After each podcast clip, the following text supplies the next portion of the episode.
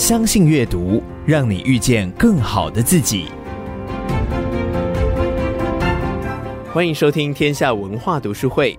在本集节目中，养生专家陈月清将透过他三十多年来的养生经验，分享由里而外的养心养生之道，更透过七色蔬果的保健，搭配全食物饮食的盾牌，以及中医强调的一年五季顺时养生的观念，帮助你创造属于自己的养生奇迹。接下来，请听养生专家陈月清的精彩分享。今天要给大家介绍一个地表最强的抗癌长寿的饮食，叫 G-BOMPS。这是一个美国的医生中的医生他所提出来的。他每次呢治疗很多三高、肥胖哈，甚至癌症。那他的药物呢就是食物。他说未来疾病的希望就是植物，而且是植化素。我觉得他呃其实忽略了膳食纤维也一样重要。唯一植物才有植化素和膳食纤维，其他肉。加工食品都没有。所谓鸡呢，代表的是 green 绿色的蔬菜。那特别十字花科，大家知道是最强的。这个 B 呢，就是 beans 豆类哈。这个豆类特别指那个可以代替肉的田里面的肉，叫啊、呃、大豆三兄弟。有人知道吗？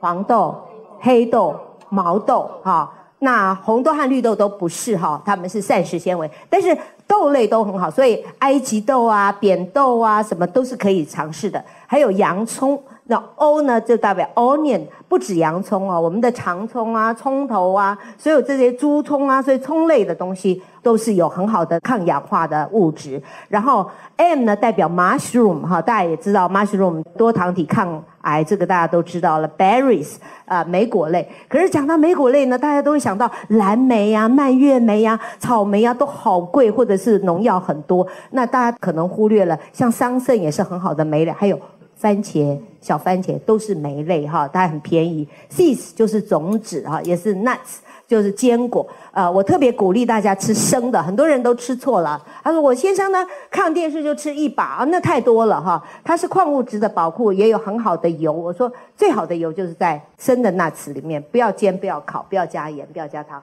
然后我每次跟他说吃一把，是说虚虚的一把，他们都吃这样一把啊，那那就不对了哈，量也是要重要的啊，所以一天不要超过三十克啊。大家也都知道，我这么几年一直推广金利汤绿拿铁，大概二十年了。现在绿拿铁同好会，呃，我们有一个社团组织，已经有二十几万，而且横跨五大洲。呃，我最大的成就感就来自于绿拿铁，因为很多人都告诉我说，我喝绿拿铁，血压的那些各种红字变蓝字了；我喝绿拿铁，我的便秘不见了；我喝绿拿铁，我的感冒好了；我喝绿拿铁，啊，我体重瘦了。好几公斤。那绿拿铁我在里面也有做了很多的介绍，然后也有公式，怕大家不会做，就也有公式。那这个呢，就是我说的，就保健加盾牌的饮食方法。我们去学校里面呢，就告诉小孩子，我们做了一把保健植化素，就是红橙黄绿紫黑白七种食物的植化素，它都有不同的功能，都能够抗氧化、呃保健。那盾牌呢，全食物盾牌。啊，就是你吃全谷类啊，这膳食纤维多的，它就在你的这里筑起一道免疫力的或者是防疫的一个盾牌。所以绿拿铁为什么能够解决这么多的问题，甚至失眠好了哈？这个最重要的是它可以补足植物性食物的量，要到八十 percent。卫生署说膳食纤维非常重要，所以希望我们一天能够吃到二十五到三十五克，但是统计的结果。大部分的人都只吃到不到十五克，哈，所以离标准非常的远。所以三高其实都跟膳食纤维不够有关，肠气症那些肠道的毛病啊，也都跟这些有关。甚至我刚刚讲，你的痴呆可能都跟你的肠道不健康有关系。所以鼓励大家多吃蔬食、全食物，体内环保，体外也环保。像我吃南瓜。我是连皮带籽打成南瓜浓汤，所以只剩下那个蒂头没吃，其他都吃掉了，所以制造的厨余非常非常的少，哈，所以鼓励大家，呃，一天我觉得至少可以有一餐这样吃，为什么？因为你吃到足够膳食纤维的量，还有像葡萄的皮，它有白藜芦醇，是真正能抗癌的。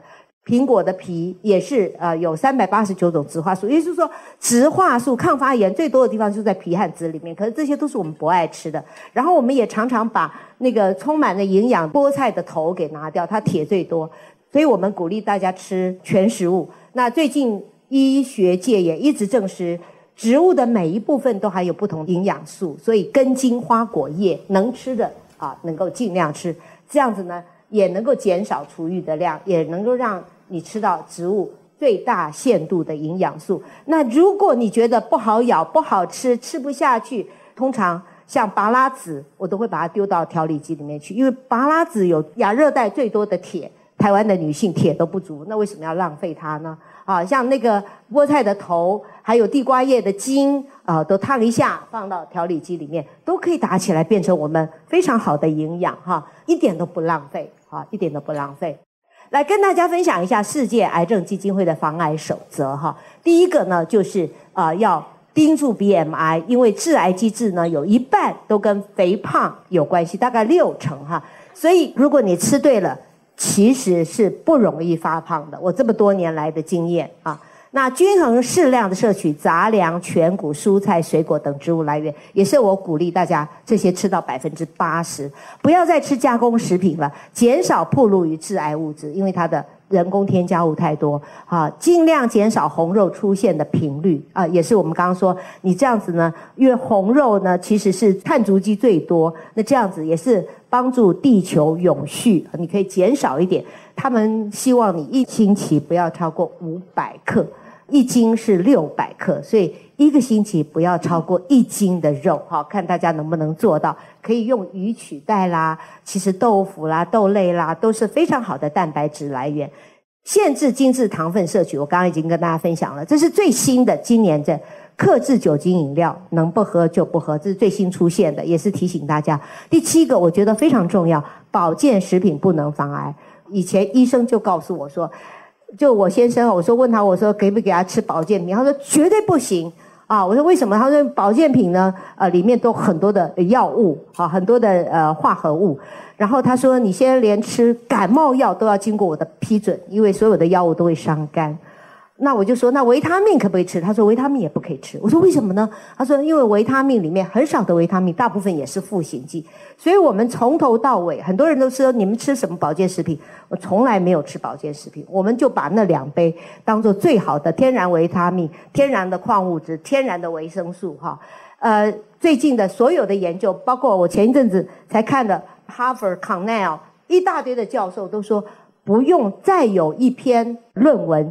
证明保健食品没有用，一年五季顺时养生。我在执行这个养生的过程中呢，我一直是呃读了很多的书，因为我觉得医疗有分中医，有分西医，还有西方有自然医学。可是作为一个病人来讲，我没有办法选择。所有的医疗都有它好的地方，所以我要截取他们所有的优点。那中医对养生很棒，西医对治疗、诊断、诊查非常的快。那欧洲跟我们中医一样，流传了千年的自然疗法，也是非常讲究食物。所以其实绿拿铁是来自于欧洲的自然疗法，他们是最早用这些绿色的蔬菜呀、呃，这些这些东西来治疗身体的一些疾病啊。那我也是从一个传教士那里接受到这样的讯息，但是我觉得中医的寒热平衡也非常重要，所以我就把它纳入，再加上啊、呃、营养学的营养均衡也非常重要，所以那一杯绿拿铁其实是综合了各家之长，然后让它能够呃用食物的方式，然后来保持我们的健康。节气影响非常非常大，因为我也非常重视经络。那我们的经络呢？我们人体就是一个小宇宙，我觉得非常神奇。当四季在变化的时候，你的身体也在变化。它走过的经络不同的时候，你就会在不同的地方有些不一样的不舒服。那很多人以为那个不舒服就是生病了，其实不是，只是它在这个经络现在容易堵塞，所以呢，你就把它经络疏通了，就没事了哈。所以。呃，很多人呢，到最后这经络整个不通，然后影响到整个循环，那其实伤害也蛮大的。那我们都说一年四季，但是呢，呃，中医是说一年五季啊，配合我们的五脏有五季，分别是春夏、长夏、秋冬。那长夏呢，大概就在八月啊，七月底八月那一段，就秋老虎那段时间。那长夏就是春天要养肝嘛，所以绿色入肝；夏天呢要养心，红色入心，多吃红色食物。那长夏呢就要养脾，所以那段时间最怕湿气。可是我们那段时间呢，很多人都喜欢喝一些冰凉的东西，一直伤害自己。所以现在的人很多都脾虚，脾虚就容易胖。那个胖哈，其实是水，就是虚的胖啊。所以长夏要吃黄色的，有一点点甘味，不是去吃甜的东西，而是它本身有点甘味的东西啊，像番薯啊这样子的东西啊。秋天呢要养肺嘛，哈，润肺，白色入肺；冬天呢要养肾，哈，黑色入肾。所以你可以依照季节去调养你的身体，而且很奇怪，你的睡眠时间也会不一样，你身体的状况也不一样。所以多观察自己的身体，倾听自己的身体。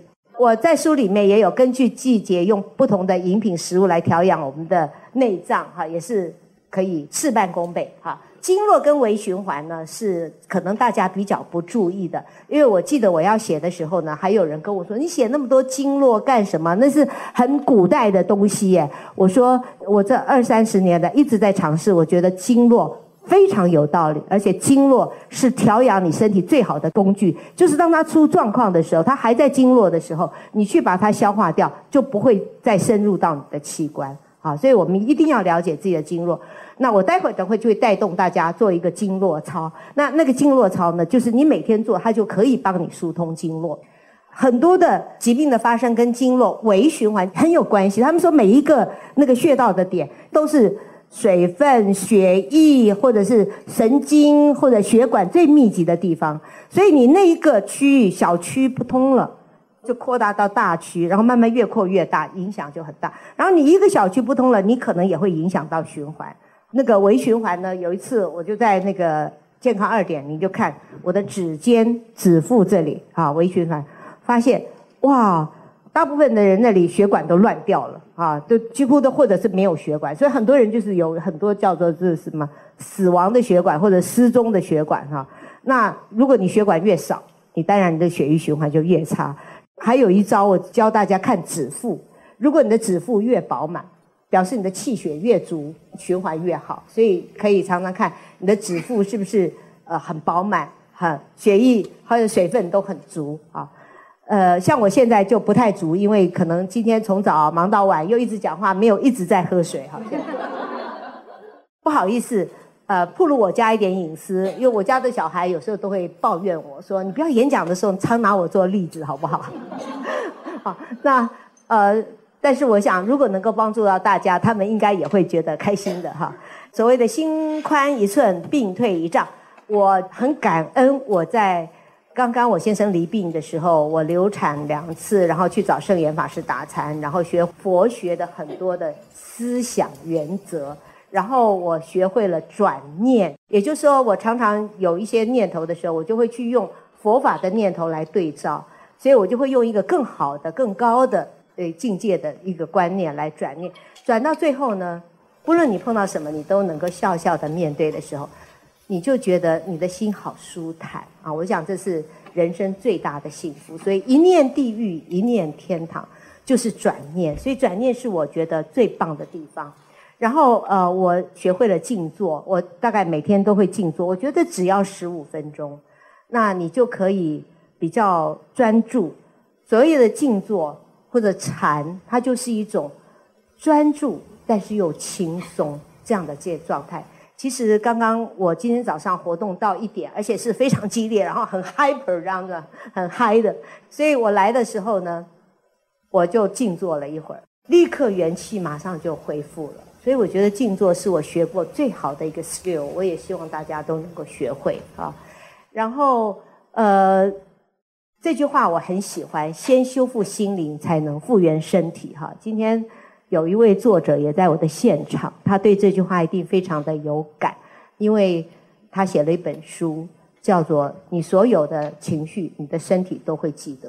啊，我的女儿是学心理的，她告诉我，她说所有你对她造成的伤害，你其实都会留在你的身体里面哈。所以我们要身心灵啊一起才会真正的健康。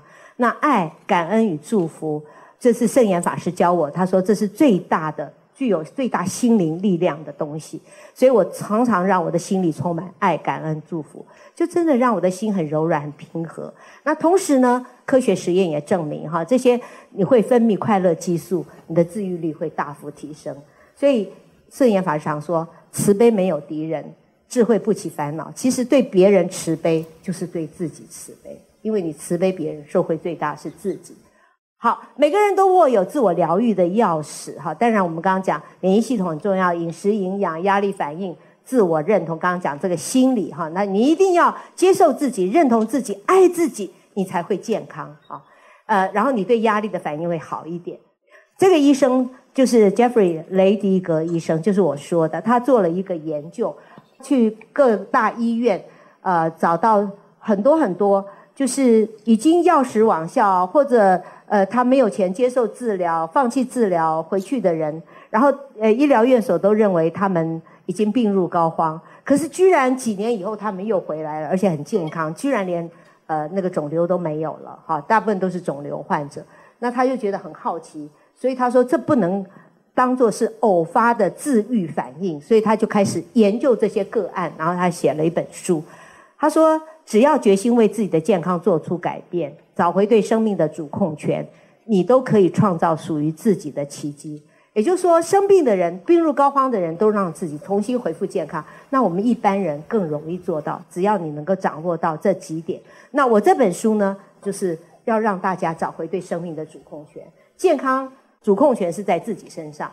那战胜不治之症的个案呢？他们都做了一些改变，所以我们癌症关怀基金会就说：自觉改变希望。你要先自觉你有哪些地方是需要改变的，然后你勇敢的去改变，你就会发现希望啊。那通常我们癌症关怀基金会也是，就让他们对饮食做了大幅度的改变。